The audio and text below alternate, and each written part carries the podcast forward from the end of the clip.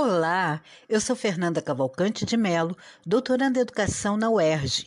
Este é o podcast Cotidianos e Currículos do grupo de pesquisa Currículos Cotidianos, Redes Educativas, Imagens e Sons, coordenado por Nilda Alves e que envolve estudantes e docentes, pesquisadores, pesquisadoras do programa de pós-graduação em Educação da UERJ, Campus Maracanã, e do programa de pós-graduação em Educação, Processos Formativos e Desigualdades Sociais da Faculdade de Formação de Professores, Campus São Gonçalo. Neste mês de outubro, a nossa homenagem aos professores de todo o Brasil. Queremos destacar: somos a mais numerosa categoria profissional do país.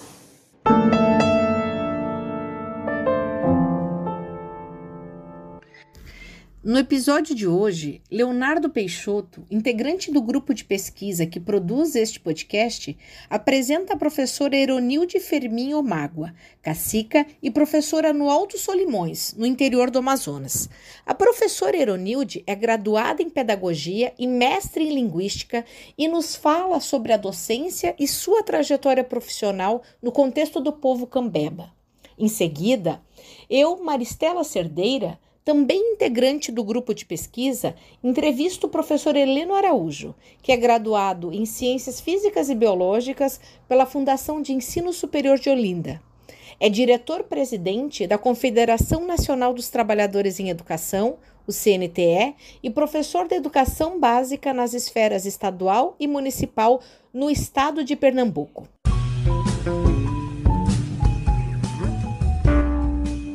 Oi, Ironilde, tudo bem? Um prazer receber você aqui no nosso podcast. Esse mês, o nosso podcast em homenagem às professoras e aos professores. Nós somos a maior categoria profissional desse país.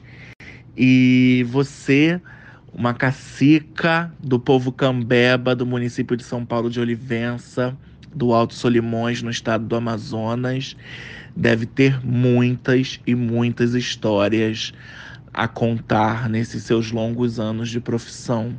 Pudesse deixar uma mensagem é, para as professoras indígenas, não indígenas, é, e que pudesse lembrar alguma dessas histórias destacar aí pra gente nesse mês. Um beijo. Olá, eu sou a Eronilde Fermi Almágua, é, cacica geral do povo Cambeba, da Organização dos Cambeba do Alto Sol Limões, aqui no interior do Amazonas. É, sou professora, sou formada em pedagogia e também mestre em linguística. Então, como professora há bastante tempo, é, eu quero contar um pouco da minha trajetória de vida, compartilhar com vocês esse conhecimento, é, essa luta, essa resistência aqui no Alto Rio Solimões, que não é nada fácil alfabetizar as crianças é, na nossa língua, é, trazendo todo aquele conhecimento empírico também dentro da nossa cultura. É, na minha trajetória como educadora, é, a gente para chegar na nossa escola, é, muitas das vezes a gente tem que ir de canoa até uma outra comunidade, porque aqui na nossa região o nosso transporte é mais fluvial. Então a gente anda de canoa para chegar até a escola.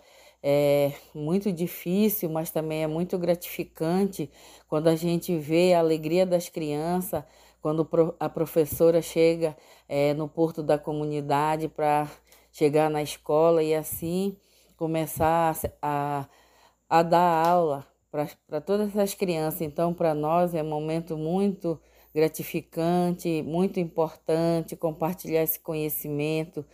E o recado que eu deixo aqui para todos os professores indígenas e não indígenas, que às vezes a nossa vida como educador é muito difícil, mas nós temos que ser resistente, né? Ter que, muitas das vezes, é, não dar ouvido para certas pessoas que menosprezam o nosso trabalho e assim a gente fazer com amor as nossas práticas da nossa aula, né? Exercer com, com muita satisfação, porque cada aluno, cada criança que é educada, é um pouquinho de nós que nós estamos ali plantando uma semente né, de educação, É, com certeza isso aí vai se multiplicar e mais tarde vai ter retorno, tanto para nós como educadores, quanto a essas crianças que vão se formar futuros cidadãos. Então, resistência aí, professores, estamos juntos nessa luta. Aqui no Alto Rio Solimões, eu, como cacique e professora, faço a minha história. Caturité, muito obrigada, Semuitá.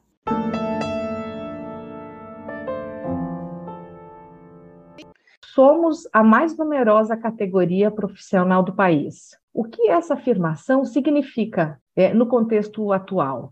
E quais as linhas de ação que o movimento indica, lembrando especialmente o que foi discutido na Conferência Nacional Popular de Educação, o CONAP, que aconteceu em julho deste ano na cidade de Natal. Bem-vindo, professor Heleno.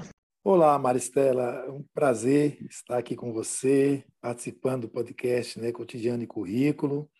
Acho que o tema afirmativo da, de sermos a categoria mais numerosa nesse país é um fato. E quero mandar um forte abraço né, à professora Nilda Alves, que coordena todo esse trabalho, e dizer que é uma alegria muito grande poder estar participando com vocês nesse primeiro programa de outubro, onde marcamos né, dias internacionais e, e internacional e, e nacional em defesa da nossa profissão.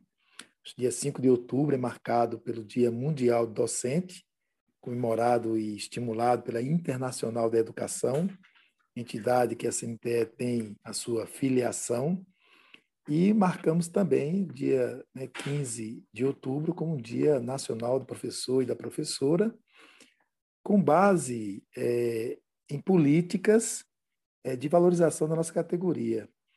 Esse 15 de outubro, é bom lembrar, é remetido né, ao Decreto Imperial de 1827, onde já determinava um piso salarial para os professores e professoras nas colônias. Então, nas províncias lá já estava marcado esse período, uma, uma história até resgatada pela nossa ex-presidente da CNTE, a professora Jussara Dutra Vieira, no livro que ela publicou logo após a nossa conquista do piso salarial profissional nacional do Magistério Público em 2008, onde ela relembra que são 200 anos é, de luta pelo piso salarial do professor e da professora, remetendo esse decreto imperial de 1827.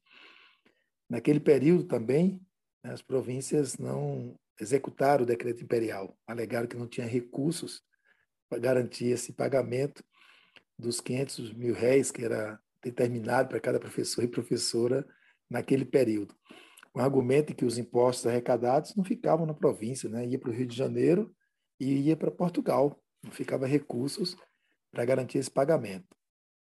Então, lembro isso para remeter essa data né, do 15 de outubro, essa luta histórica da nossa categoria profissional, uma categoria que, de fato, é, nós encontramos nos 5 mil 560 municípios do nosso país.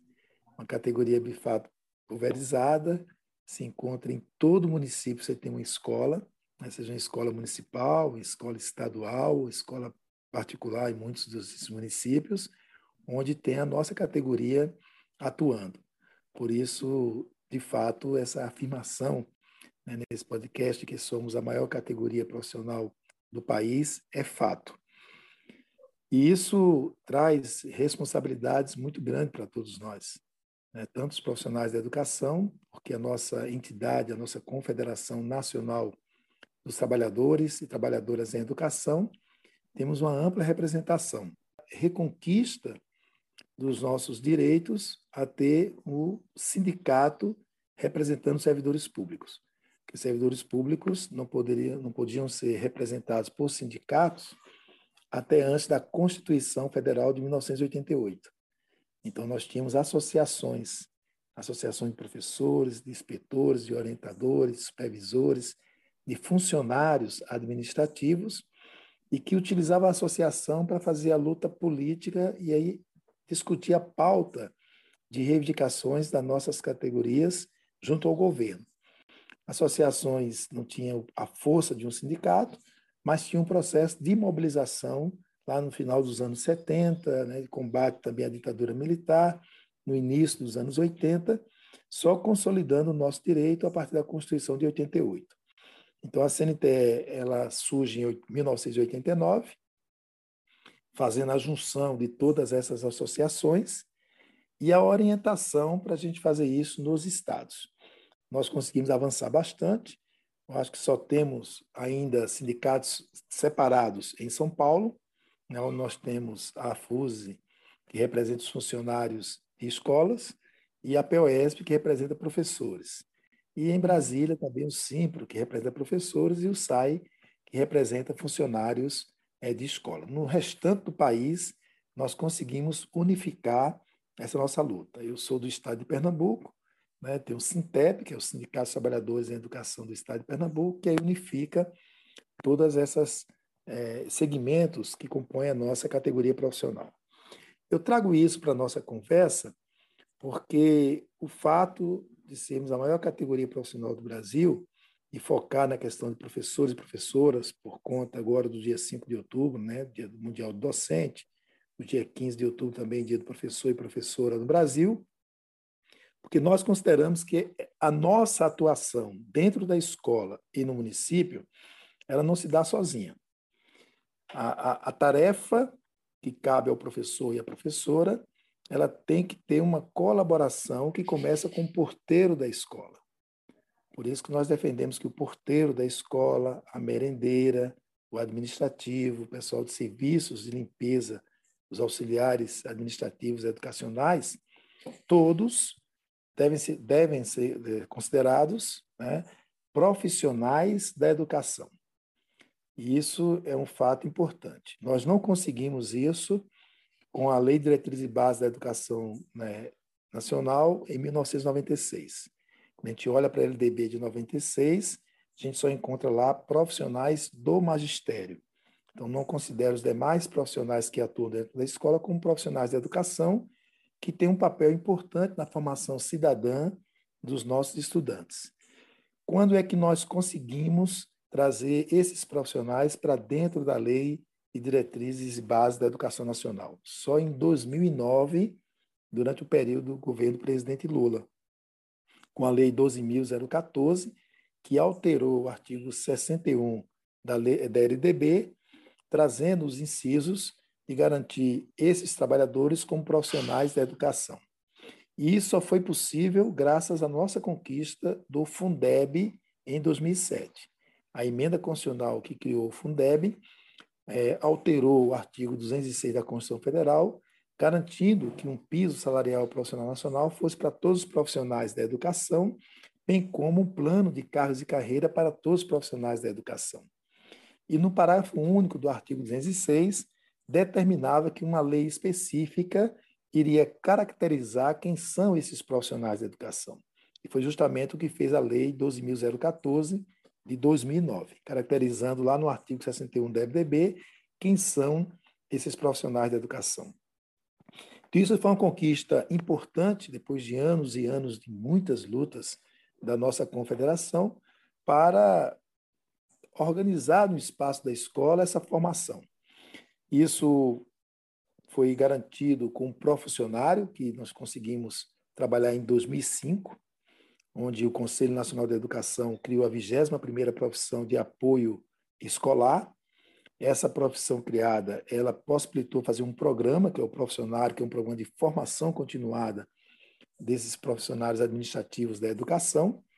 E quem faz esse programa torna-se profissionais da educação e com um currículo, um curso voltado a temas da educação que vai auxiliar o trabalho de professores e professoras. Então, acho que o primeiro ponto que a gente trabalha nessa característica de ter uma categoria grande em todo o Brasil e a maior categoria dentro de cada município, porque quem está lotado na Secretaria de Educação termina sendo a maior categoria em cada município, ela tem um papel estratégico para o desenvolvimento do nosso país. Mas esse papel estratégico nós ainda não conseguimos desenvolver em todo o Brasil. Primeiro, por esta base de organização. Acho que a primeira grande reivindicação que nós colocamos é ter essa base de organização. Ainda não foi consolidada, apesar de estar nas leis, mas o que nós temos é um alto índice de serviço terceirizados, a terceirização de serviço, nos serviços públicos na área de portaria das escolas, da merenda da escola é terceirizada. Há um alto índice de contratações temporárias, o que é, impede um processo de construção permanente, já que as contratações temporárias ela tem limites de tempo, local que é um ano, tem local que é dois anos, tem estados até que faz contratações por quatro anos. Mas, independente do tempo, são contratações temporárias que, ao terminar aquele período, aquela pessoa tem que ser afastada, ela não pode continuar. E dentro da educação, nós sabemos que a educação exige um processo de continuidade das suas políticas. Você fazer a formação cidadã do estudante é, quebrando essa possibilidade de vinculação com os profissionais, nós não conseguimos dar conta do papel da escola. Eu me deparava em algumas escolas de que a chave do portão da escola estava com o rapaz que vende pipoca em frente à escola, por não ter o porteiro na escola. Outros tinham policiais é, militares é, da reserva, aposentados, que foram chamados de volta para ser porteiro em prédios públicos, inclusive escola. Em alguns casos, inclusive na escola que eu sou lotado, História de Pessoa, lá em Paratibe, nós tínhamos a empresa de segurança dentro da escola, é Nordeste Segurança de Valores, o cara armado em frente ao portão da escola controlar. Então, você tem uma variedade muito grande devido à ausência daquilo que também nós conquistamos em 1988, que é a realização de concurso público.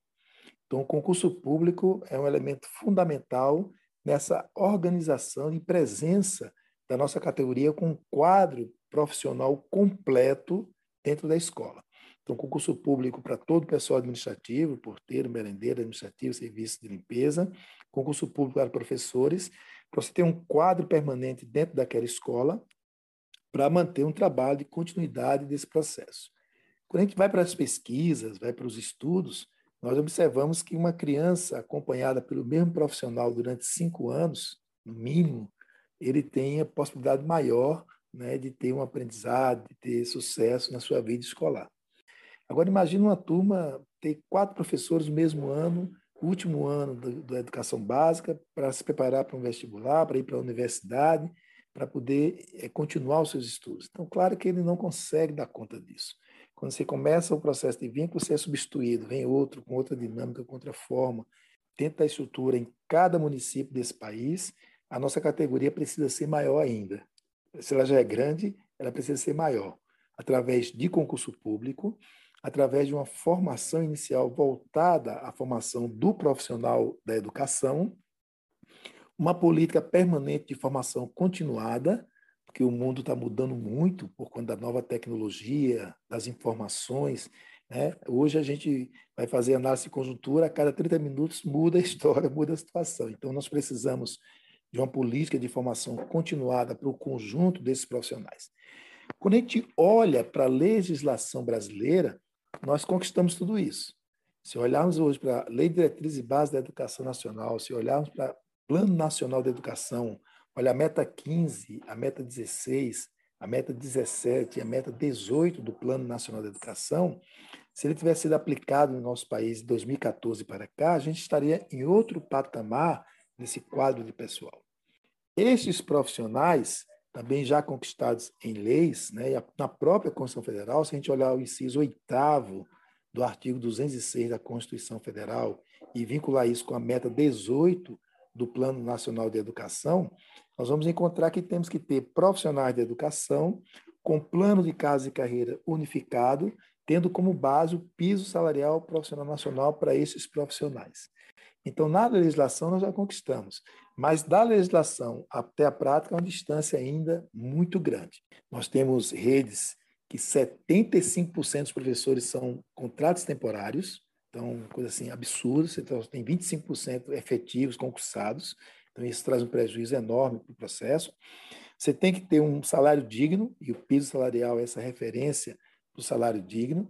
Tem que ter um plano de casa e carreira que estimule esses profissionais a continuar os seus estudos, porque nós somos uma profissão que, que é exigida de nós uma formação continuada de forma permanente, está atualizado, está dentro do contexto, poder trabalhar esse processo. Isso exige condições adequadas de trabalho e de estudos, o que a pandemia revelou claramente que nós não temos.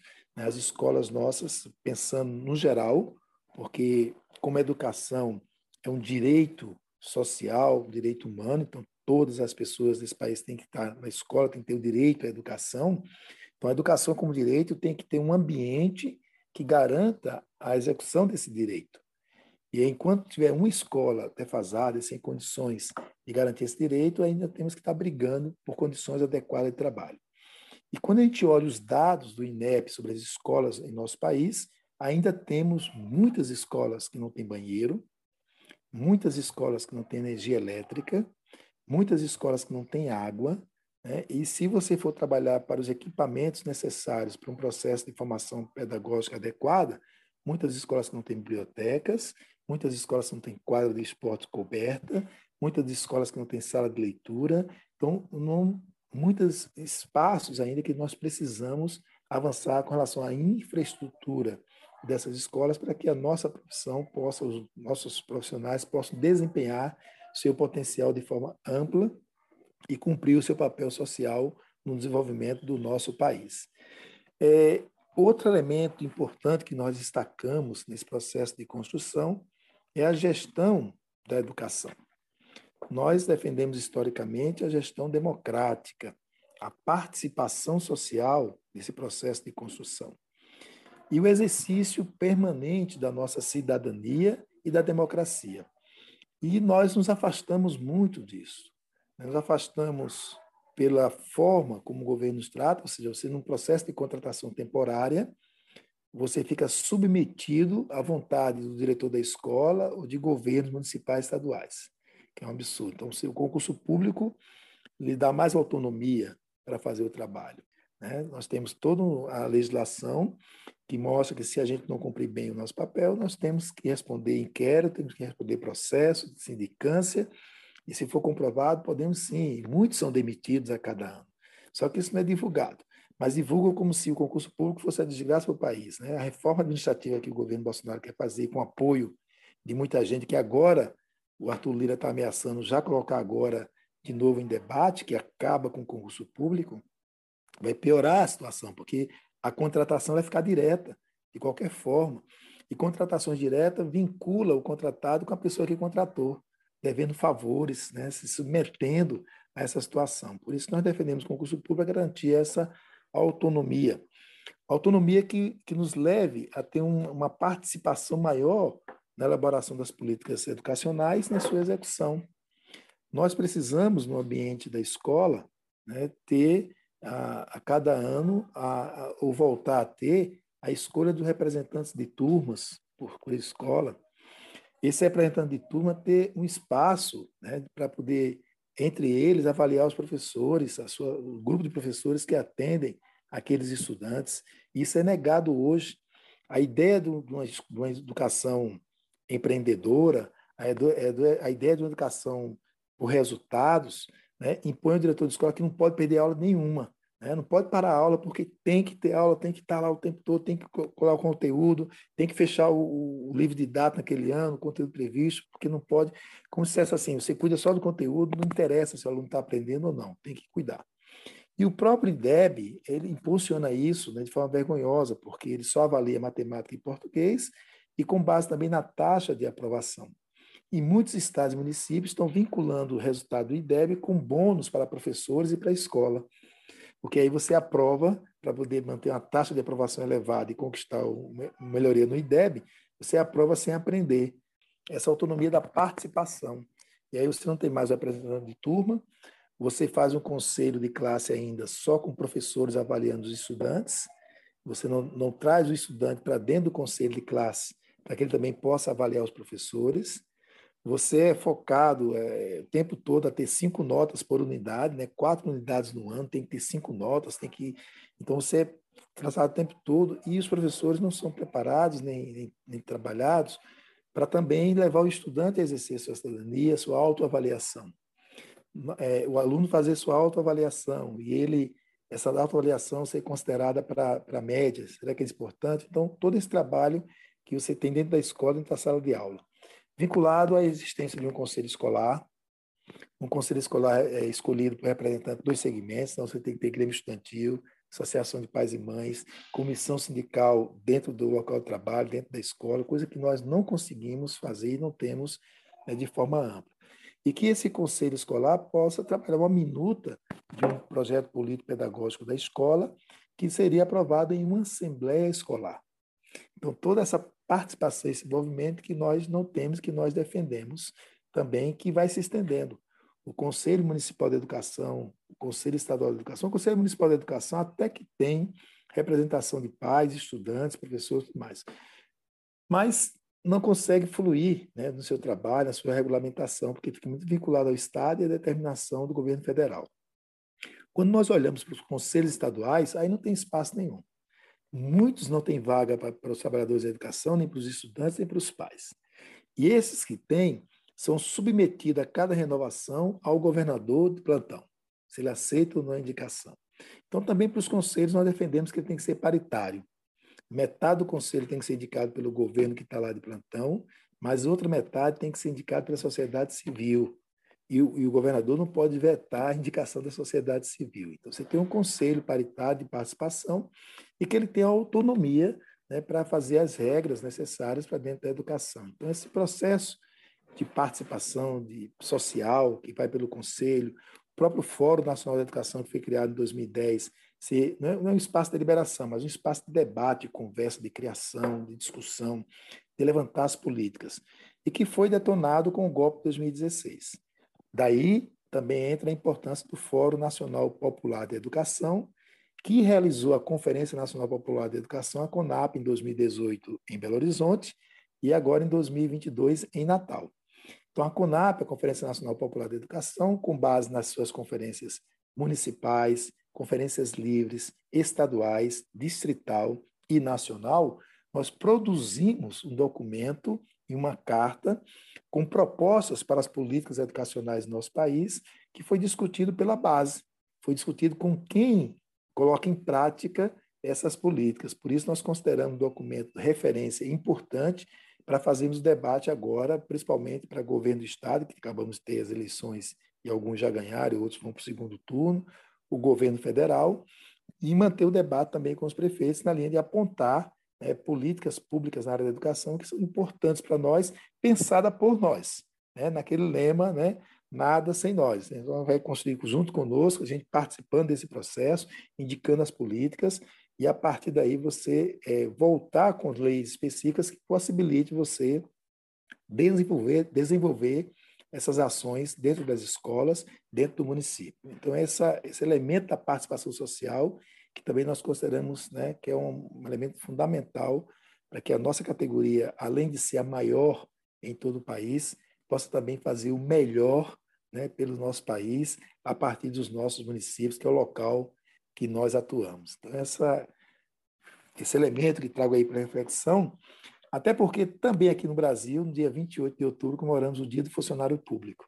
Então, nós, geralmente, as nossas entidades integram o Dia do Professor, dia 15, com o Dia do Funcionário Público, é dia 28, e comemoramos juntos, porque entendemos que juntos, todos os servidores públicos dentro da escola, junto com professores e professoras, que podemos fazer com a participação efetiva da nossa comunidade escolar, estudantes, pais, mães, grupos organizados ao redor da escola, que também tem que ter a sua participação, e vamos alcançar aquilo que o patrono da educação brasileira também nos diz, né?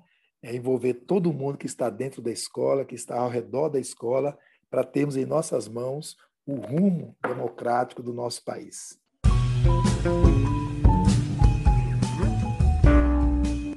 Esta série tem a supervisão de Fernanda Cavalcante de Mello, que sou eu, a coordenação geral é de Nilda Alves. Na parte técnica estão Newton de Almeida, Isadora Águida, Júlia Lima. Ouça agora a música Viva a Natureza, do disco Nos Meus Braços, música de Fernando Moura.